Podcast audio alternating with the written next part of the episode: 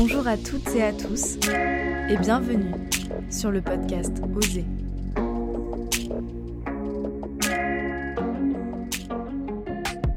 Bonjour Emma. Salut. Je suis très contente de t'accueillir au micro du podcast Oser pour parler de ton parcours en tant qu'agricultrice. Tout d'abord, peux-tu te présenter et présenter ton parcours? Ouais, alors, euh, je suis dans l'agriculture depuis que j'ai fini mes études, c'est-à-dire, ça fait 7 ans maintenant. J'ai fait euh, un BTS d'agronomie et de production végétale parce que je savais que je voulais travailler là-dedans il y a 7 ans. Et puis après, j'ai fait une licence de management et d'innovation pour apprendre à monter ma boîte. Et après, j'ai monté ma boîte. et du coup, j'ai euh, cherché à m'installer dans le milieu agricole, sauf que vu que j'ai aucune famille dans le milieu, euh, j'avais pas de foncier disponible euh, du tout. Et du coup, je me suis mis à aller faire des petites formations, à aller rencontrer un peu des gens et aller bosser dans des fermes euh, différentes, dans du maraîchage, dans de l'élevage, dans plein de choses que je pouvais tester, des vignes. Et puis j'ai commencé mon projet euh, pour m'installer et je me suis mise à chercher des fermes, quoi. Du coup, ça fait cinq ans que je suis euh, en train d'en chercher une pour m'installer, à reprendre avec du terrain. Et ça fait deux mois que j'ai trouvé celle enfin que j'ai reprise. Du coup, voilà la fin d'une grande aventure de quête, de recherche. Ok, et justement, qu'est-ce qui t'a donné envie euh, de devenir agricultrice? Euh, Qu'est-ce qui m'a donné envie? Eh ben, plusieurs choses, je dirais. Parce que, en fait, je voulais, je voulais vraiment faire euh, quelque chose d'utile, quoi. Et, je me suis dit, qu'est-ce qu'il y a de plus utile que savoir tout faire, comme les agriculteurs? Pour pouvoir survivre dans tout, en toute situation, pouvoir nourrir sa famille.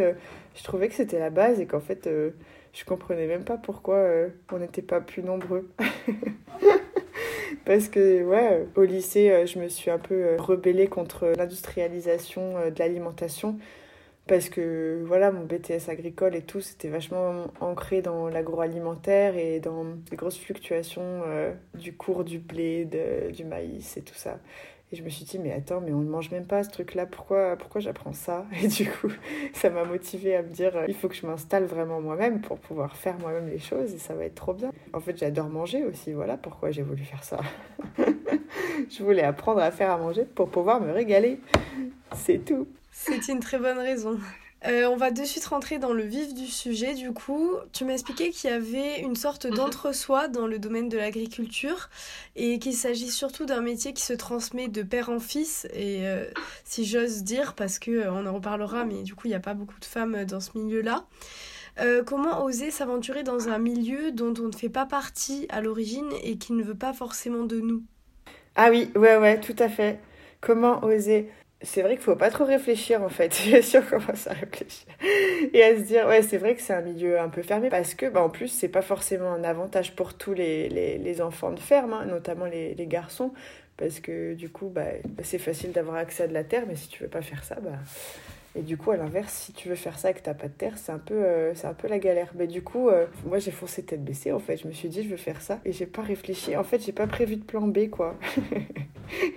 et du coup, le fait de pas en avoir, euh, ça m'a forcé à, réussir parce que c'était ça ou rien, vraiment. Genre, je déteste l'école, j'aime pas du tout les études, ça m'a vraiment saoulée. Et je, je suis pas capable de travailler non plus pour un salaire dans une entreprise, quoi. Ça me plaît pas, je m'ennuie hyper vite et du coup, ça me rend un peu Enfin, mon cerveau se ramollit, quoi, j'ai l'impression. Alors qu'il prend en ampleur quand je fais des trucs avec mes mains et, euh, et que j'apprends et que je fais plein d'erreurs et que je recommence et que ça marche et que je suis trop contente, trop fière de moi parce que j'ai réussi, quoi. Du coup, euh, c'était tellement nourrissant de m'entraîner. En fait, ça part de là, ça part de tous les stages que j'ai fait, puisque c'est dans les stages où j'ai compris que, que j'étais bien euh, dans ce milieu parce que ça me nourrissait tellement que je voulais faire ça pour la suite. Et je voulais faire ça à mon compte parce que j'avais envie de pouvoir être libre de me nourrir de ce que je voulais. Et du coup, ça ça m'a permis d'oser parce que je voulais me nourrir de ça, quoi. Tu savais que c'était ce qui te correspondait, donc euh, t'as foncé. Et non, pas forcément, parce que je savais pas que ça me correspondrait aussi bien. En fait, je l'ai su en, faisant mes stages, quoi. Vraiment en tentant euh, des trucs euh, à droite, à gauche. Et encore, parce que même avec des stages, tu sais pas si tu vas survivre à la charge mentale, quoi il y a ce truc-là aussi de se dire euh, si c'est ma propre entreprise, euh, ça n'a rien à voir avec euh, juste bosser en tant que stagiaire dans une ferme. C'est vraiment différent. Mais vu que je vois pas ma place autre part sur la planète, je me suis dit, mais il n'y a pas d'autre solution en fait, tu vas faire ça. Après, c'est vrai que j'aime bien faire autre chose. Hein. Je fais beaucoup de peinture et de dessin, par exemple, j'aurais pu me lancer dans l'infographie ou quoi, mais j'avais pas envie de travailler en fait pour des entreprises qui vendent des, des panneaux de signalétique pour le code de la route. Tu vois, c'est souvent des trucs quand t'as envie de faire de l'art pour gagner de l'argent, c'est super chaud. Du coup, je me suis dit, allez, l'art, ça va rester mon hobby et je vais faire ce qui va vraiment nourrir les gens que j'aime. Et du coup, j'ai appris à faire du pain et j'ai appris à élever des animaux. Et là, je me suis dit, ok, en fait, là, je suis dehors. Je respire de l'air euh, pas pollué et je fais en sorte que mes animaux soient bien et que les ventres soient pleins autour de moi. C'est c'est tellement parfait. Et là, je me suis vraiment dit, y a pas, ça va être ça, quoi. Ça va être toute ma vie, ça. Mais bon, après, on sait pas de quoi demain sera fait parce qu'il y a peut-être des trucs qui vont arriver. Genre, euh, je sais pas, des difficultés climatiques tellement énervées que ça va me déprimer tellement fort que je pourrais plus, mais ça m'étonnerait en vrai. Enfin, en tout cas, je prévois toujours pas de plan B. Même maintenant que j'ai réussi à passer le premier échelon euh, d'installation et que j'ai trouvé ma ferme, euh, j'ai toujours pas de plan B, quoi. Ouais, c'était un pari risqué, mais t'as bien fait de, de prendre le risque, quoi, finalement. Ouais, clairement. Mais en fait, c'est, en fait, c'est plus risqué pour moi de travailler dans une banque que de, que de prendre le risque d'aller monter ma ferme, en fait. Parce que je sais que pour ma, ma santé mentale, ça va être nocif, quoi. J'y vois aucune, aucun futur et je, me vois vraiment dépérir dans un autre endroit. Donc finalement, je sais même pas si c'est osé. Hein. Enfin, en tout cas, je sais pas trop quelle est la part de courage dans mon choix. Parce qu'il faut de la résistance et du courage dans le sens où il faut pas se laisser abattre quand il y a des trucs qui vont pas. Mais est-ce que dans la décision de faire ça, il y avait du courage? Je crois pas. Je crois que le courage, il est après, dans le quotidien, quoi. Quand tu lâches rien parce qu'il faut y aller, quoi.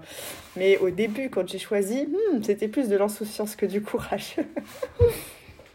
bah, c'est une réflexion intéressante, merci. Euh, maintenant, on va aborder le thème des femmes euh, dans ce milieu.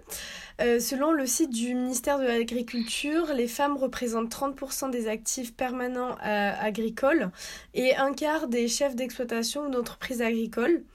Est-ce plus difficile selon toi de devenir agricultrice qu'agriculteur? Ah ouais, bah écoute, ça dépend de... ça dépend de pourquoi. Je crois que c'est pas plus difficile de l'être en tout cas Genre, on trouve toujours des solutions euh, quand les gens disent qu'il y a une différence de physique et tout, c'est vrai, on a, on a des différences de morphologie, mais finalement, on arrive très bien à faire euh, à peu près tout ce qu'il faut faire. Et puis, si, si on galère, on trouve des solutions, comme les mecs, en fait, ils n'arrivent pas forcément plus à faire. Enfin, tu sais, ils en chient aussi pour faire des marches arrière avec des, avec des bennes attelées, genre, c'est normal. et du coup, ouais, je me dis, sur la partie technique, moi, je, je, je, répondrais sur, la, ouais, sur cette partie de la réponse que c'est pas du tout plus difficile parce que si tu as un problème, tu t'entoures. Si tu sais que tu n'as pas les compétences pour faire un truc, tu appelles une compétence extérieure ou tu appelles quelqu'un que tu connais pour t'aider. En fait, voilà, il faut anticiper si tu as une tâche. Moi, des fois, j'ai des chantiers, je maîtrise pas, et ben j'appelle euh, des gens que je connais qui maîtrisent et puis on échange. Ça s'appelle l'entraide en fait. Et que ce soit pour les hommes ou les femmes, on l'utilise tout le temps dans l'agriculture. Donc, euh, au niveau technique, pas de problème. Vraiment, pour moi, il n'y a aucune différence entre une femme et un homme et les 30% des femmes. Euh, bah, après, on se fait plus mal. Hein. Apparemment, il y a beaucoup plus de descente d'organes chez les femmes parce qu'on bourrine tellement euh, sur euh, les actions qu'on fait que ça fait descendre, ça fait des problèmes de périnée et ça nous fait des descentes d'organes parce qu'on a un corps différent. Du coup, il faut faire attention à pas bourriner, quoi. C'est le seul truc.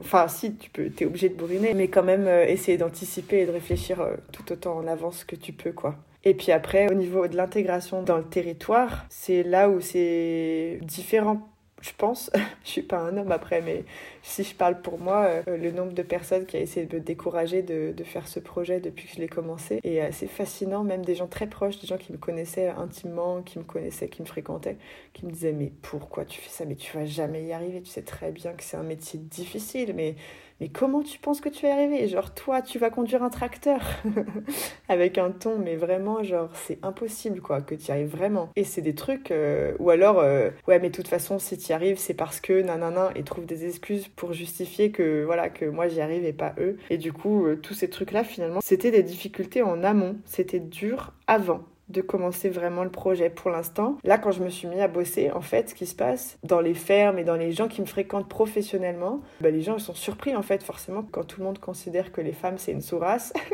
quand il se passe un truc, genre qu'elle sait faire un truc, t'es es choqué, quoi.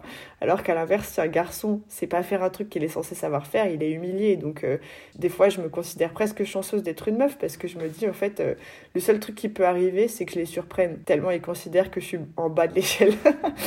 du coup, finalement, c'est presque, je pense, moins pire que certains mecs qui sont obligés de prouver à leurs darons qu'ils sont euh, autonomes et qui savent faire parce qu'ils doivent le savoir faire parce que c'est des hommes, quoi. Donc voilà, je sais pas trop. Les gens, pour mon cas en tout cas, ils ont été très durs et très décourageants au début. Même des adultes, des gens de mon âge, n'importe quelle génération. Il n'y a pas vraiment de, classe sociale qui m'a plus euh, voulu m'arrêter que d'autres, mais ouais, c'était plus au lancement qu'il fallait tenir bon en mode, euh, justement, là, je les écoutais pas, quoi. J'étais là, bah, dis ce que tu veux, mais de toute façon, je vais faire ça, quoi. C'est ça ma vie. C'est ce que je répondrais, je pense. Et justement, bah, je voulais te demander euh, deux questions qui, qui, découlent de ce que tu nous as déjà expliqué. La première, c'était, euh, mais du coup, tu en as parlé, est-ce qu'on te prend moins au sérieux dans le cadre de ton travail euh, car tu es une femme?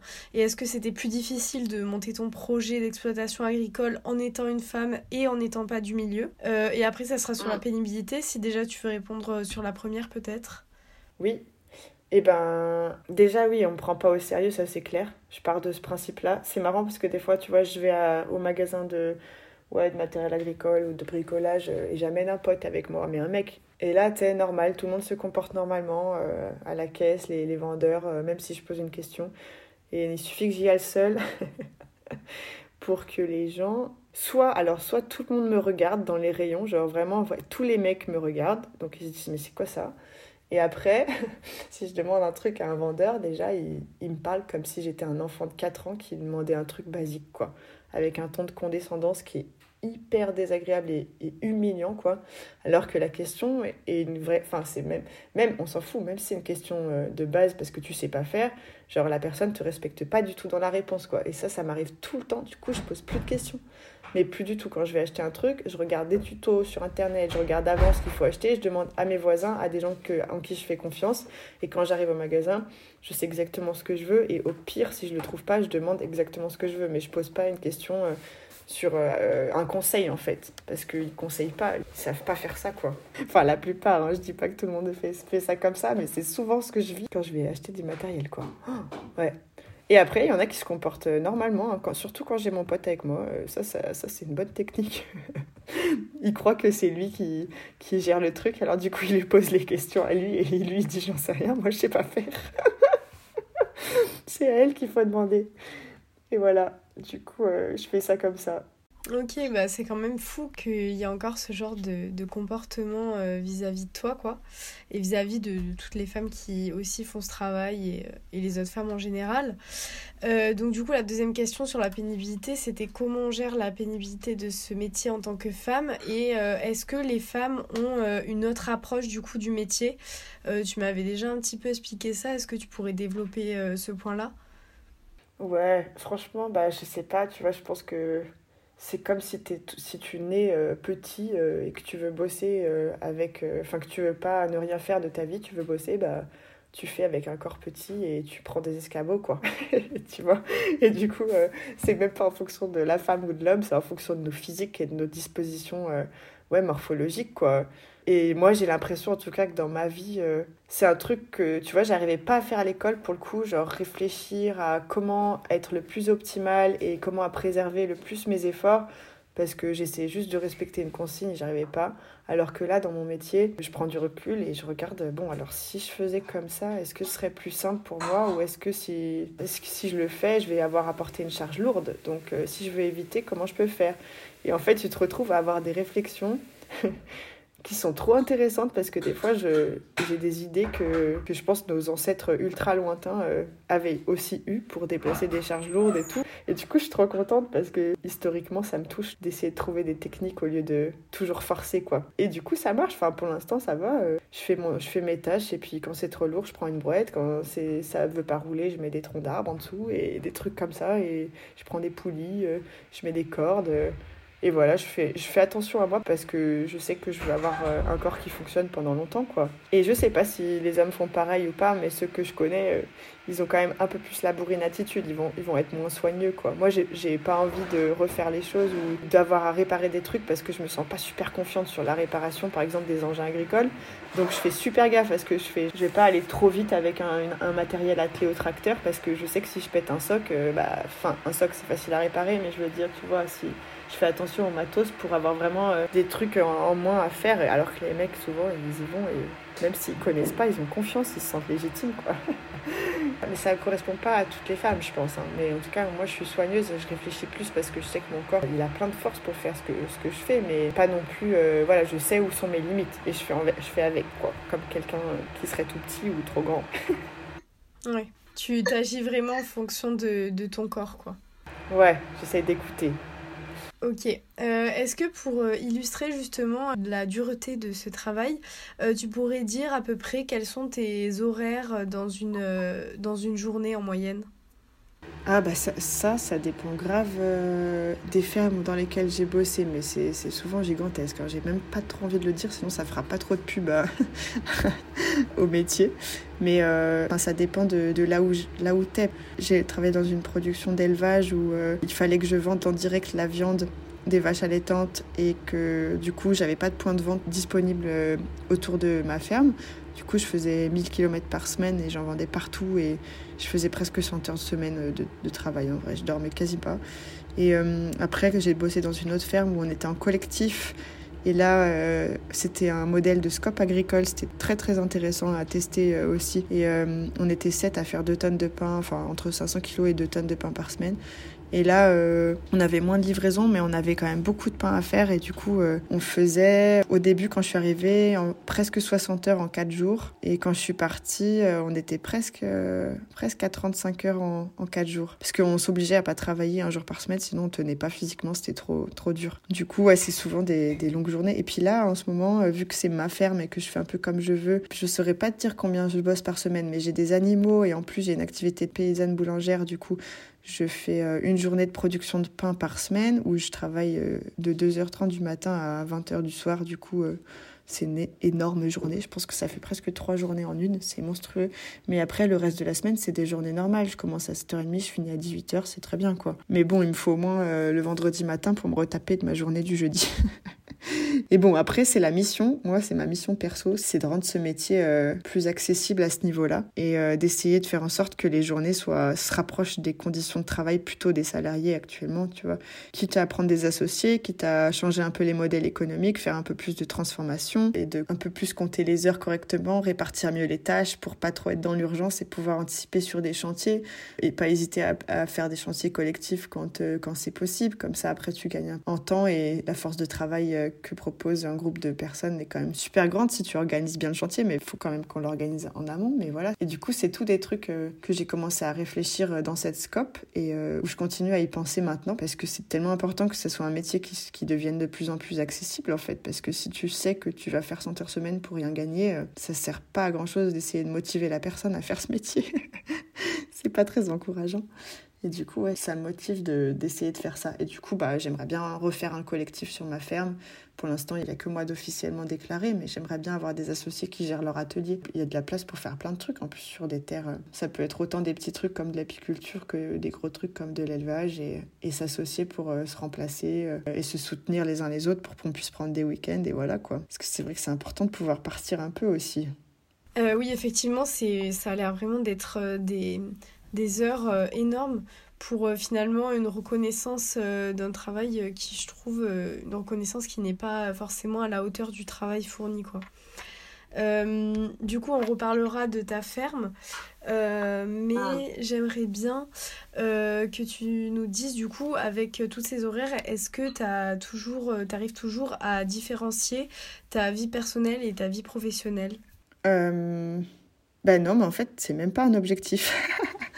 je sépare rien du tout. Mais par contre, c'est vrai que j'ai beaucoup moins de temps pour ma vie, là, euh, ma vie euh, personnelle. Euh, genre, par exemple, c'est des, des, amis ou ma famille qui me font à manger, sinon je mangerais que du pain et du fromage, quoi.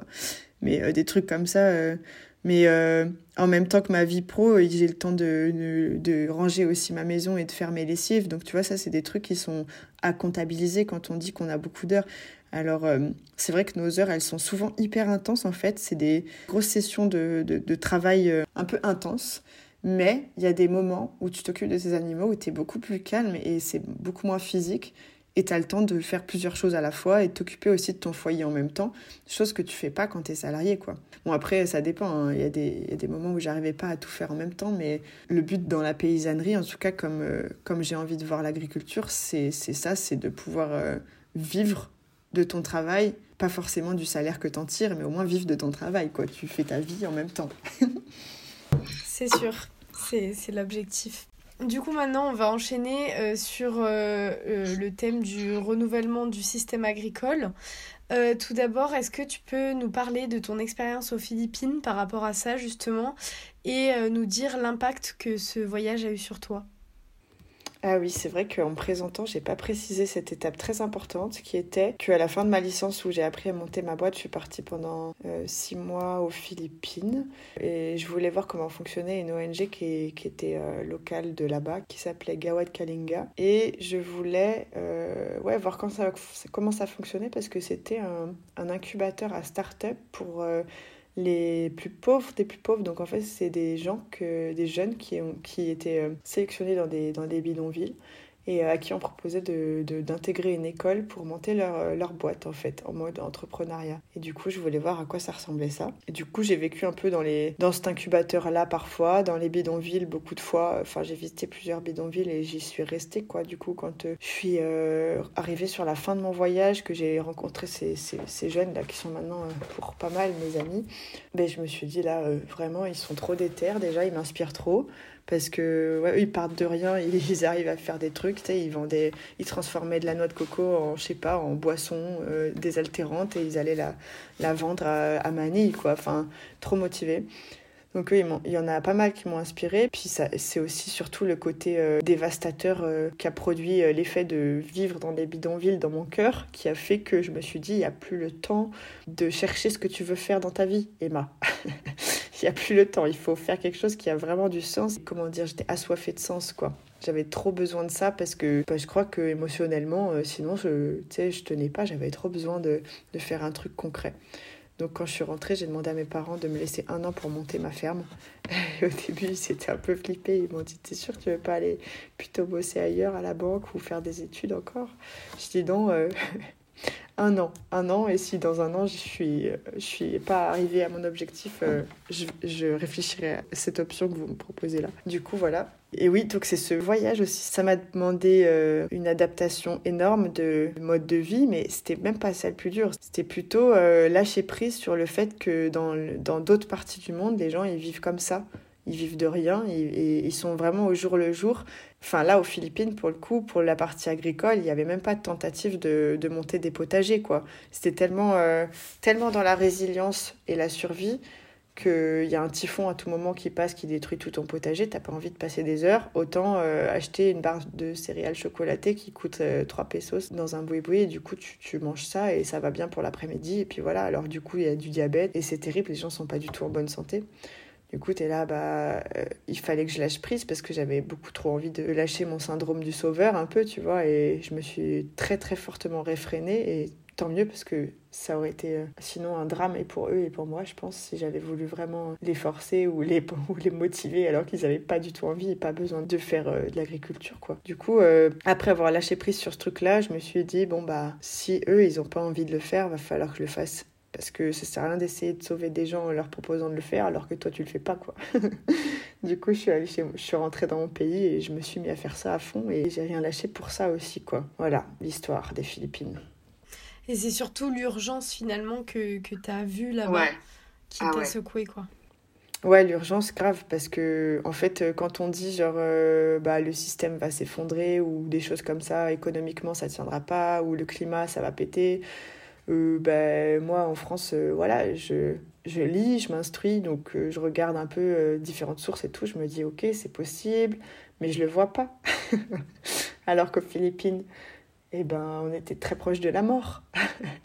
Parce que la société euh, là-bas, elle est basée sur euh, une montagne de déchets, littéralement. Genre, je suis allée dans un bidonville qui s'appelait Smoky Mountains, parce que c'était une montagne fumante, parce qu'ils cramaient des déchets toute la journée. Moi, le temps que je réalise que ça s'appelait comme ça pour cette raison, j'ai, déchanté. j'ai déchanté.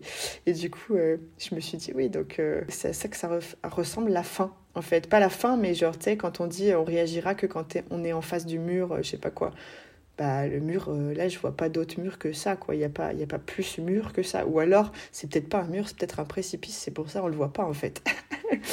Mais du coup, euh, ouais, c'était trop apocalyptique. Je me suis dit, allez. Et du coup, il n'y avait plus le temps. Parce que je pense que sans être partie, j'aurais mis 50 plus. Là, en me connaissant, j'aurais quand même essayé de faire encore plus d'études, essayé de faire encore plus de stages, parce que je me serais pas sentie légitime tout de suite. Et là, euh, avec ce voyage, je me suis dit, mais il n'y a pas le choix, en fait, légitime ou pas, euh, il n'y a pas le choix, il faut, il faut qu'on apprenne à se nourrir, parce que là, ça ne va pas le faire. Vu euh, l'autonomie alimentaire de la France comme des Philippines, hein, on n'est pas forcément mieux loti au niveau de ça.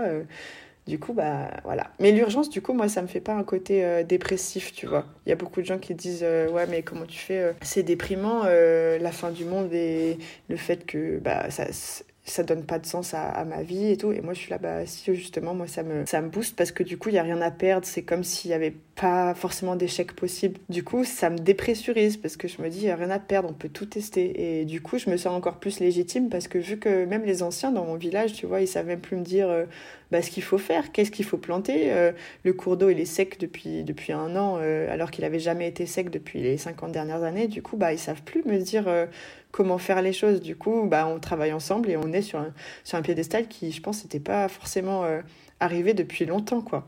Comme s'il y avait plus de solidarité. Et je pense que ça, euh, plus d'entraide, je pense que ça, ça va, ça va sûrement être euh, quelque chose d'envisageable, quoi. Parce que on, redevient humble face au, bazar qui se passe, quoi. Ce qui se passe au niveau du climat. Oh, hmm. Bah, c'est vrai qu'il y a beaucoup d'anxiété euh, liée au climat qui, euh, qui apparaît euh, dans la société et surtout chez les jeunes. Et du coup, c'est super inspirant de voir des personnes comme toi qui, bah, au contraire, se motivent et essaient de faire bouger les choses. justement, l'INSEE constate une baisse drastique de la part des agriculteurs et des agricultrices en France. Est-ce qu'il faudrait, selon toi, renouveler le domaine de l'agriculture? Et comment oser, par exemple, des fermes innovantes comme les fermes collectives, du coup euh, auquel tu as pu euh, participer oui, oui, ouais, ça, c'est un truc en lequel je crois fort, fort, parce que, bah, est-ce qu'il faut renouveler? Bah oui, là, carrément. En tout cas, dans, là, dans ce qui m'entoure, dans ce qui m'a entouré pendant ces, ces, six années où j'ai fait, où j'étais dans le milieu agricole, bah, les anciens, ils partent tous, hein, vraiment, hein, c'est pas que des chiffres. ils partent tous, ils savent même plus euh, à qui laisser leur terre, parce qu'il y en a qui n'ont pas envie de les passer à des gens qui sont super loin, qui ont une grosse surface déjà. Et euh, c'est ce qui m'arrive en ce moment. Mes voisins, ils n'ont pas envie que ça aille à une commune qui à trois communes euh, plus loin et à un propriétaire terrien qui, fait de l'agriculture sur beaucoup de surface et qui fait beaucoup de production végétale et même qui fait du veau et qui l'exporte au Maroc parce qu'il n'y a pas assez pour vendre autant de veau sur place. Donc il exporte. Du coup, voilà, c'est un modèle qui ne plaît pas forcément à tout le monde, même s'il y a de la place pour tout le monde. Hein. Mais du coup, là, euh, il y a vraiment un besoin de renouvellement, clairement. Et du coup, pour, ouais, pour, pour motiver les troupes, comme j'ai envie de dire, c'est super intéressant parce que ça permettait déjà de créer des écoles. Enfin, moi, euh, c'est comme ça que j'ai vécu mon expérience dans ma scope, là, pendant trois ans. Ça te permet de te tester dans un milieu où t'es pas euh, endetté, où t'es pas forcément tout de suite mis face aux responsabilités de la charge mentale, euh, de la gestion en autonomie de tout. T'as pas obligé de, tout savoir faire puisque t'es pas seul. Là, je travaille avec des paysans qui essaient de vendre leur ferme depuis hyper longtemps et certains, ça fait cinq ans qu'ils devraient être à la retraite, quoi. Ils n'arrivent pas du tout à vendre. Et oui, ils partent et non, ils trouvent pas. et nous, on cherche et non, on trouve pas non plus. C'est fou, mais il manque vraiment de liens entre nous. Et aussi parce que c'est des fermes qui ont été bâties sur un modèle qui est là aujourd'hui, c'est plus possible de transmettre parce que c'est trop gros et trop cher et trop peu rentable. Et du coup, si tu veux une ferme à 1 million euh, ou même plus, où tu dois bosser 100 heures semaine et pour gagner rien, là, il y en a plein. Il y en a plein. Tu peux en avoir autant que tu veux, même plusieurs. Il n'y aura pas de problème. Mais par contre, en plus, la banque te prêtera. Hein. C'est des fous ils prêtent, ils savent que, que si tu n'y arrives pas, euh, bah, ils récupéreront la ferme et ils la revendront après, il n'y a pas de problème. Du coup, ils te prêtent, du coup, tu pars là-dedans et ça marche pas. Du coup, euh, je pense que la partie collective est indispensable parce que sinon, déjà, le foncier, euh, pour en avoir, il faut en acheter beaucoup. Sinon, c'est super dur. Genre, j'ai essayé pendant. Après, peut-être, il y, en a qui ont réussi hein, parmi les auditoristes, mais genre, moi, ça fait 5 ans que j'essaye d'avoir que quelques hectares pour cultiver du blé. Il me fallait 6 hectares. J'ai jamais trouvé 6 hectares. Personne m'a laissé 6 hectares parce que c'est pas comme ça que ça, ça marche. Achètes un corps de ferme avec des animaux, euh, avec beaucoup de terre et t'as ce qu'il te faut pour faire tes céréales, entre autres, entre autres beaucoup d'autres surfaces pour faire d'autres choses, notamment du foin. Ou alors euh, tu n'as rien et tu achètes du blé mais il n'y a pas d'entre-deux. Enfin, moi, j'ai pas trouvé d'entre-deux. Il y a très peu d'agriculteurs qui décident de diviser leur ferme, en fait, puisqu'en fait, c'est normal, c'est très peu intéressant pour eux. Ça, ça voudrait dire qu'ils permettraient euh, à quelqu'un de s'installer, mais du coup, la valeur de leur ferme, elle est perdue, puisqu'en fait, ils vendent pas le bâtiment et que le bâtiment, c'est ce qui coûte le plus cher. Si tu vends pas ton bâtiment, ta ferme, elle, est plus. Enfin, ça te paye pas ta retraite. Et vu que tu n'as pas de retraite parce qu'on t'avait promis que ce serait ta ferme qui te payerait ta retraite, et ben voilà, tu te retrouves à essayer de vendre un truc. Et en fait, ça fout les boules. Les anciens, ils, sont, ils en peuvent plus déjà. Et en plus, ils n'arrivent pas à la vendre, c'est terrible. Du coup, ils n'ont pas de retraite. Et en fait, euh, la plupart, euh, enfin, la, première ferme que j'ai essayé de reprendre, le cédant, euh, il est mort l'année où il a réussi à céder sa ferme. C'est quelqu'un que j'aimais beaucoup en plus, que j'ai fréquenté pendant un an. Mais du coup, euh, ouais, non, il a plus pu tenir, quoi. Il n'a pas eu de retraite. Il n'était pas vivant pour l'avoir, sa retraite. Donc, il a vendu sa ferme, certes, mais il, est... il en a pas profité du tout. Donc, c'est terrible. Là, on, est, sur la fin d'une vague d'un métier qui a pris cher. Enfin, pour moi, c'est genre, le capitalisme ne fonctionne pas sans esclaves, en fait. Et euh, pour moi, les agris, euh, tous ceux qui ont produit le lait et le blé qu'on a mangé pendant toute notre génération et toute notre enfance, enfin, moi, je suis de 95, donc toute mon enfance, bah, c'est clairement, pour moi, c'est de l'esclavage quoi. Du coup, euh, pour motiver les nouveaux, je pense que même, euh, même les anciens, ils commencent à demander, euh, là, ils m'ont demandé de parler plus de Mascop, de leur expliquer comment ça fonctionnait pour voir s'ils pouvaient pas proposer ça à des jeunes, de reprendre à plusieurs. Parce que vu qu'ils voyaient qu'ils n'arrivaient pas à vendre à quelqu'un, vu que forcément tu as un GAEC familial, ils font du lait, ils sont en famille, tu vas pas dire, bah ok, bah viens travailler avec ma tante et ma sœur et, et moi je pars à la retraite. La personne, elle connaît pas, elle, est, elle va pas arriver dans une famille, c'est hyper, hyper dur émotionnellement du coup, bah, ils se renseignent sur comment faire pour créer des structures qui puissent salarier des gens, mais euh, qui puissent créer un truc plus attractif, quoi. Et du coup, voilà, la coopérative, c'est un modèle qui permet d'avoir des avantages des salariés quand même, notamment euh, un salaire qui, est, bon, en fonction de ce qu'il y a dans les, dans les caisses, hein, mais un salaire qui est réparti équitablement, euh, d'avoir euh, des décisions qui sont, prises, qui sont prises ensemble avec une hiérarchie qui est censée être plate et tout. Enfin, quand on y arrive, des fois c'est dur, mais voilà, on essaye. Et après, voilà, ça te fait le chômage, ça te fait la retraite comme un salarié. Mais du coup, il faut acheter des parts de la coopérative et, participer à, beaucoup de réunions parce que le désavantage, c'est ça, c'est que tu passes 10% ton temps en réunion pour prendre des décisions correctes euh, sur à peu près tout ce qu'il faut faire dans la ferme, mais sans être le patron qui donne des ordres. Du coup, bah voilà, faut en parler. Et voilà, c'est l'inconvénient. Et c'est pas quelque chose qui est forcément euh, habituel chez la génération d'agriculteurs qui est en train de partir là. Ils ont plutôt l'habitude de bosser seuls euh, et de faire ce qui leur plaît, quoi. Ils n'ont pas trop envie d'en parler, en fait. Même souvent, les agris, ils m'ont pas trop formé, en fait. J'ai travaillé dans plein de fermes, ils m'ont laissé faire et ils sont partis, en fait. Ils m'ont laissé avec les tracteurs, avec la ferme, ils sont partis. Ils m'ont dit, bah débrouille-toi, je sais pas, moi, enfin, je peux pas t'expliquer. Ils savaient pas expliquer. Ils étaient pas, pas dans ce mood-là. Ils ont pas l'habitude de bosser avec d'autres et de dire ce qu'ils comptent faire, quoi. Donc voilà, en tout cas, j'ai beaucoup aimé ton discours et du coup, c'est surtout repenser euh, comment finalement le faire, comment s'organiser et de façon plus euh, solidaire. Peux-tu maintenant nous parler de tes engagements euh, et notamment de ton parcours en tant que végétarienne qui a été un peu évolutif, etc. Mmh. du coup, j'aimerais t'entendre là-dessus. Eh ben oui, c'est vrai. Quand je disais que j'étais au lycée, que l'industrie me révoltait un peu et que je voulais plus manger les, les produits de la mondialisation intensive et tout, ça m'a mené vers cette réflexion de dire bon bah ok j'arrête euh, de manger de la viande euh, parce que si c'est de la viande industrielle qu'on me propose, bah j'en veux pas, du coup j'arrête. Et du coup j'ai arrêté pendant toutes mes études parce que dans, les, dans mes études je mangeais soit à la cantine, soit des produits de supermarché, soit voilà des trucs de coloc. Euh. Du coup là j'avais pas accès du tout à de la viande paysanne que comme je dirais. Du coup j'en mangeais pas. Et d'ailleurs j'en mange toujours pas. Quand je vais dans les villes, je mange pas de viande. Mais euh, quand je suis arrivée dans le milieu agricole, je me suis vite adaptée euh, au mode de vie paysan parce que finalement, tu es éleveur, euh, tu fais des lentilles, du blé et de la vache, bah, tu manges des lentilles, de la vache et du pain.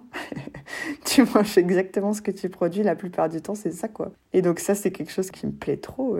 Et puis, je voulais pas manger la viande industrielle pour plein de raisons, mais on va dire que la raison majoritaire, c'était si tout le monde mangeait comme moi, et eh ben tout le monde pourrait manger. C'est ce que je voulais faire. Enfin, parce qu'on est beaucoup quand même sur la planète. Du coup, je me disais, vas-y, si on mange plus de légumineuses et de céréales et qu'on se mange des protéines végétales à la place de la viande, et eh ben on pourra plus manger. Mais du coup, voilà, c'est ce qui est une réalité. Mais du coup, si tu vis dans un milieu campagnard, c'est plus, c'est plus la même réalité, quoi. J'ai tendance à adapter en fonction de là où je suis. Si je suis en ville, je mange du végétal et de la céréale et de la légumineuse. Et si je suis à la campagne, je mange ce qu'il y a à manger autour de moi. Et si c'est du mouton, je mange un peu de mouton, mais j'en mange pas non plus des tonnes parce que c'est trop pour moi, pour mon corps. Mais j'en mange quand il y en a et quand c'est les miens, c'est encore mieux. Du coup, euh, un végétarianisme adaptif est plus basé voilà sur sur l'industrialisation. Après, je suis hyper sensible au bien-être animal puisque du coup j'aime trop mes, animaux. Mais c'était pas pour cette raison principalement. Enfin, si du coup les conditions d'abattage évidemment, ça va dans la partie industrialisation quoi. Tu vois. Enfin, tout est lié, on va dire. Mais là, je suis contente de pouvoir euh, manger euh, quand j'en mange euh, des animaux que j'ai vus dans les, dans les prés, que je connais les éleveurs ou que c'est moi l'éleveuse. Et c'est un plaisir parce que tu as pu donner de l'amour à, un, être et du coup, bah, il te le rend et c'est un espèce d'échange. C'est, Bon, après, il y a des gens qui, vont peut-être me critiquer en m'entendant dire ça, mais en vrai, moi, je le vois comme ça. Je trouve ça super beau. Et voilà, ça me va ce modèle-là parce que je pense que c'est celui qui est le plus résilient et que de toute façon, sans les bêtes, on pourra pas. Enfin, moi, du coup, je peux pas me passer des bêtes parce que c'est ce qui m'aide à fertiliser fertiliser mes de blé. Et sans la fertilisation de mes champs, je pourrais pas faire de blé euh, comme ça euh, régulièrement pour faire du pain et ça marcherait pas. Du coup, euh, les petits élevages sont super indispensables, notamment au métier de paysan boulanger. Et du coup, si voilà, on veut manger des plantes cultivées, eh ben, on est obligé de garder quand même des animaux en pâture. Donc voilà. Mais bon, ça n'a rien à voir avec des fermes de mille vaches ou les HLM de cochons qui se font à certains endroits de la planète où ils empilent les 6000 cochons par étage et c'est pas du tout la même viande, quoi. C'est ça, je voulais t'entendre justement, euh, entendre ton opinion là-dessus, parce que euh, ce que tu dis, c'est que c'est surtout euh, finalement la provenance de la viande et les conditions d'élevage de l'animal, etc., qu'il faut, qu'il faut regarder. Parce que c'est vrai qu'il y a cette grosse vague de, de, végétariens, etc. Et du coup, je trouvais ça intéressant d'entendre le point de vue bah, de quelqu'un qui est vraiment dans le milieu de l'élevage ou de l'agriculture sur, sur ce sujet-là. Euh, maintenant, on arrive aux dernières questions. Euh, j'avais envie de te demander comment tu imagines idéalement ta ferme dans quelques années. Ta ferme idéale. Ah ouais, trop bien. Bah, comme je l'ai dit tout à l'heure, je suis toute seule et j'aimerais bien être pas toute seule parce que j'aime beaucoup travailler avec les autres. Alors moi, ma, ma, vision idéale du collectif, ce serait que chacun soit responsable d'un atelier agricole. C'est ce que j'ai envie de tester, c'est ça. Pour l'instant, j'ai j'ai pas encore testé ce truc-là et c'était mon idée de base il y a 7 ans, mais du coup, j'ai pas encore euh, eu l'occasion. Et là, je me dis que c'est un bon moyen que chacun ait son atelier. Par exemple, il y a une éleveuse ou un éleveur qui s'occupe des moutons, euh, il y a une personne qui est sur l'atelier paysan boulanger, il y a une personne qui s'occupe de l'apiculture, une autre du maraîchage. Voilà, on pourrait être jusqu'à quatre. Et euh, que s'entraide à mort sur nos ateliers, mais qu'on soit collègues plus que associés au sens euh, légal du terme. Parce que moi, c'est quelque chose qui m'importe dans le sens où c'est indispensable à le questionnement de ma légitimité en tant qu'humain. La version collective que j'ai pu tester en il fallait vraiment se faire entendre pour faire partie du groupe et pour euh, peser dans les décisions. Parce que quand tu te retrouves avec des associés qui ont le même droit que toi de prendre, de prendre leur part au débat, eh ben, on va se retrouver avec euh, la problématique du poids naturel de la personne dans le débat. C'est-à-dire que si quelqu'un crie fort, euh, toi, si tu es traumatisé par quelqu'un qui crie fort, eh ben, tu, tu parleras plus. Et ça, ça me ça m'énervait parce que c'était mon cas. Euh, quelqu'un qui crie fort, ça me donne pas envie de crier fort. Ça me donne juste envie de partir. du coup, c'était dur de faire partie du groupe et ça me, ça me, ça me rendait vachement anxieuse en fait. J'étais toujours en train d'essayer de faire en sorte que tout le monde soit content et je me suis vachement oubliée dans le groupe parce que je voulais blesser personne et ça c'est un défaut vachement féminin parce que du coup mes collègues c'était tous des gars. Donc forcément une meuf, euh, enfin c'était presque tous des gars. Il y a eu beaucoup de meufs qui sont parties en fait de là où j'étais parce que justement ce problème-là, euh, il y en a qui ont essayé de gueuler, il y en a qui ont essayé de s'exprimer plus calmement. On a essayé plein de choses en fait à plusieurs, euh, enfin chacun notre tour hein, parce qu'on n'était pas ensemble au même endroit mais c'était vachement chaud. Du coup je me dis là, j'ai envie d'être chef de FE et de gérer mon bail et de faire grave de l'entraide. Déjà, c'est ce qui se passe avec mes voisins, donc je suis super contente parce qu'on est, on est déjà presque sur le modèle de mes rêves, parce que rien que mes voisins, ils m'ont super bien accueilli. Et du coup, bah, quand je peux leur donner un coup de main, euh, je leur rends des coups de main. Et eux, c'est eux qui m'en donnent le plus, hein, parce que je suis nouvelle et que je suis en cours d'installation, donc forcément, là, j'aurai plus de dettes. Je ferai des heures de travail après sur leur champ, je pense, pour les rembourser, ou je leur offrirai des brioches. Mais en tout cas, on est déjà dans de l'entraide alors qu'on est des, juste des fermes voisines. Et du coup, moi, j'adore ce modèle-là. En fait, c'est le modèle euh, comment dire, le vieux modèle de village, quoi. C'est le modèle à l'ancienne, mais à l'ancienne en mode paysannerie, pas à l'ancienne en mode agriculture intensive, quoi. Et voilà, du coup, j'aimerais trop ça. Et puis, euh, sur l'aspect technique, euh, j'aimerais une nouvelle boulangerie parce que la mienne, elle est désordonnée. Et j'aimerais que tout soit centralisé au même endroit. Pour l'instant, il y en a de partout. Et voilà, dans la ferme de mes rêves, il y aurait la meunerie et les silos euh, dans un même bâtiment que mon four et que ma boulangerie. Et je pourrais tout faire au même endroit. Ce serait trop facile physiquement parce que hyper accessible quand tout est bien fait, quoi c'est vraiment fou, mais l'optimisation des outils de travail, on n'y pense pas des fois parce qu'en tant que paysan, on fait les choses dès qu'on peut les faire, plutôt étape par étape en fonction de ce qu'on a à disposition et des moyens qu'on a. Mais en fait, euh, la clé, c'est quand même d'aller s'inspirer chez des gens qui ont réfléchi le truc et qui l'ont optimisé, essayer de le penser avant de commencer à bosser parce qu'une fois que tu bosses, après, euh, quand tu as un outil bordélique, tu es obligé de continuer parce qu'il faut suivre la demande et puis après, tu es englouti, tu penses plus à la stratégie et à l'ergonomie, c'est celui-là le mot que je cherchais. Voilà. En tout cas, je trouve que c'est vraiment euh, une ferme euh, qui a l'air super inspirante et même, j'allais dire, un modèle euh, sociétal presque. Parce que bah, voilà, c'est peut-être un modèle d'avenir aussi. Ça me fait penser aux éco-villages, à beaucoup de choses. Donc je pense que ça sera très inspirant aussi pour nos auditeurs et nos auditrices. je voulais savoir qu'est-ce que tu as appris l'agriculture et qu'est-ce que ça t'apporte au quotidien personnellement? Ça, euh, j'ai envie de dire un truc déjà basique, mais ça m'a appris à respirer déjà. Parce que travailler dehors, en fait, euh, et de faire du travail physique, euh, ça m'a fait me rendre compte que je respirais pas avant, ou mal, ou peu. Et en fait, ouais, être dehors et faire des trucs dans le froid ou dans le chaud, et, tu prends ton, ta respiration. Et même le matin, quand je me lève, je respire parce que sinon, euh, si je commence la journée contractée, je la finis très mal. Du coup, euh, il faut que je me lâche un peu euh, le matin. Donc, je souffle, j'aspire, j'étire un peu mes bras, mon cou et tout pour faire circuler un peu. Donc ça, c'est un truc que j'ai appris avec le métier physique. Donc ça, c'est vraiment cool parce que j'ai vachement plus conscience de mon corps qu'avant, de ses limites comme de ses compétences et comme de sa marge de progression. Et c'est trop bien. Enfin, ça m'a donné une autre image de moi-même et de ce que je peux faire et jusqu'où je peux aller ou quoi. Et bon, du coup, après, euh, ça m'a aussi euh, fait prendre des, des, grosses portes dans la gueule puisque du coup, tu, des fois, tu testes jusqu'à la limite finale avant de te rendre compte que tu es allé trop loin parce que, enfin, moi, c'est comme ça que j'apprends. je vais trop loin et après, je comprends qu'il faut plus faire ça. c'est un peu comme t'apprends à, que le feu, ça brûle en mettant ta main dedans, quoi. Franchement, c'est ça que j'ai envie de dire en réponse à cette question. Ok, bah c'est super intéressant. On prendra tous une respiration demain matin en se levant, pensera à toi. ah oui, il faut. Oh, franchement, c'est trop bien, c'est trop mieux. Une journée respirée, c'est trop mieux. Mais finalement, ça t'apporte euh, beaucoup plus que qu'un travail euh, conventionnel. Enfin, ça t'apporte plus intimement quelque chose. Euh, là, le fait de mieux connaître son corps, c'est, j'ai l'impression, plus fort que euh, ah certaines autres professions. Euh, Et en plus, un truc que j'ai pas dit, mais ça me fait penser de ta question, c'est euh, c'est la joie, la place de la joie dans ma vie. Parce qu'en en fait, je suis pas dans ma zone de confort à quasiment 100% du temps. Quoi. Vu que j'apprends, je suis pas du milieu, j'apprends tout et tout. Chaque fois, c'est quelque chose de nouveau. Chaque, chaque journée est un peu un défi à relever et tout. Et du coup, ça cultive vachement la joie. Parce qu'il y a, y a eu beaucoup de fois dans mes cinq dernières années où j'ai carrément pleuré d'émotion, de fierté de moi-même en me disant mais t'as survécu mais c'est incroyable j'étais trop heureuse. Et ça c'est quelque chose que ça m'était jamais arrivé dans ma vie d'étudiante. Mais après j'ai une petite vie hein. C'est pas j'ai pas fait non plus 500 000 trucs mais si c'est juste le dépassement de soi et la fierté que tu peux en tirer ça me ça me remplit de joie. Et ça c'est fou. C'est pour ça que je continue avec alors que c'est un peu dur parce que je pense qu'il y a cette partie euh, hyper puissante, enfin, cette, euh, ce gouffre de puissance qui t'arrive dessus quand, euh, quand tu fais un truc et c'est bon, t'as réussi alors que tu galérais, alors que tu savais pas faire, c'est fou, c'est hyper puissant. Trop cool. on va finir maintenant avec la question signature. Comment oser vivre sa vie selon toi? Alors là, ça c'est philosophique. Comment oser vivre sa vie? Déjà, pas chercher à être heureux, juste constater qu'on l'est. En fait, ce que je veux dire, c'est si tu te dis je suis heureux et ce que je fais c'est trop bien, ça deviendra trop bien et tu seras heureux. Enfin, c'est comme ça que je, que je fais personnellement. Se focaliser sur l'émotion qu'on veut ressentir et se dire qu'on la ressent. Et après, vivre comme ça.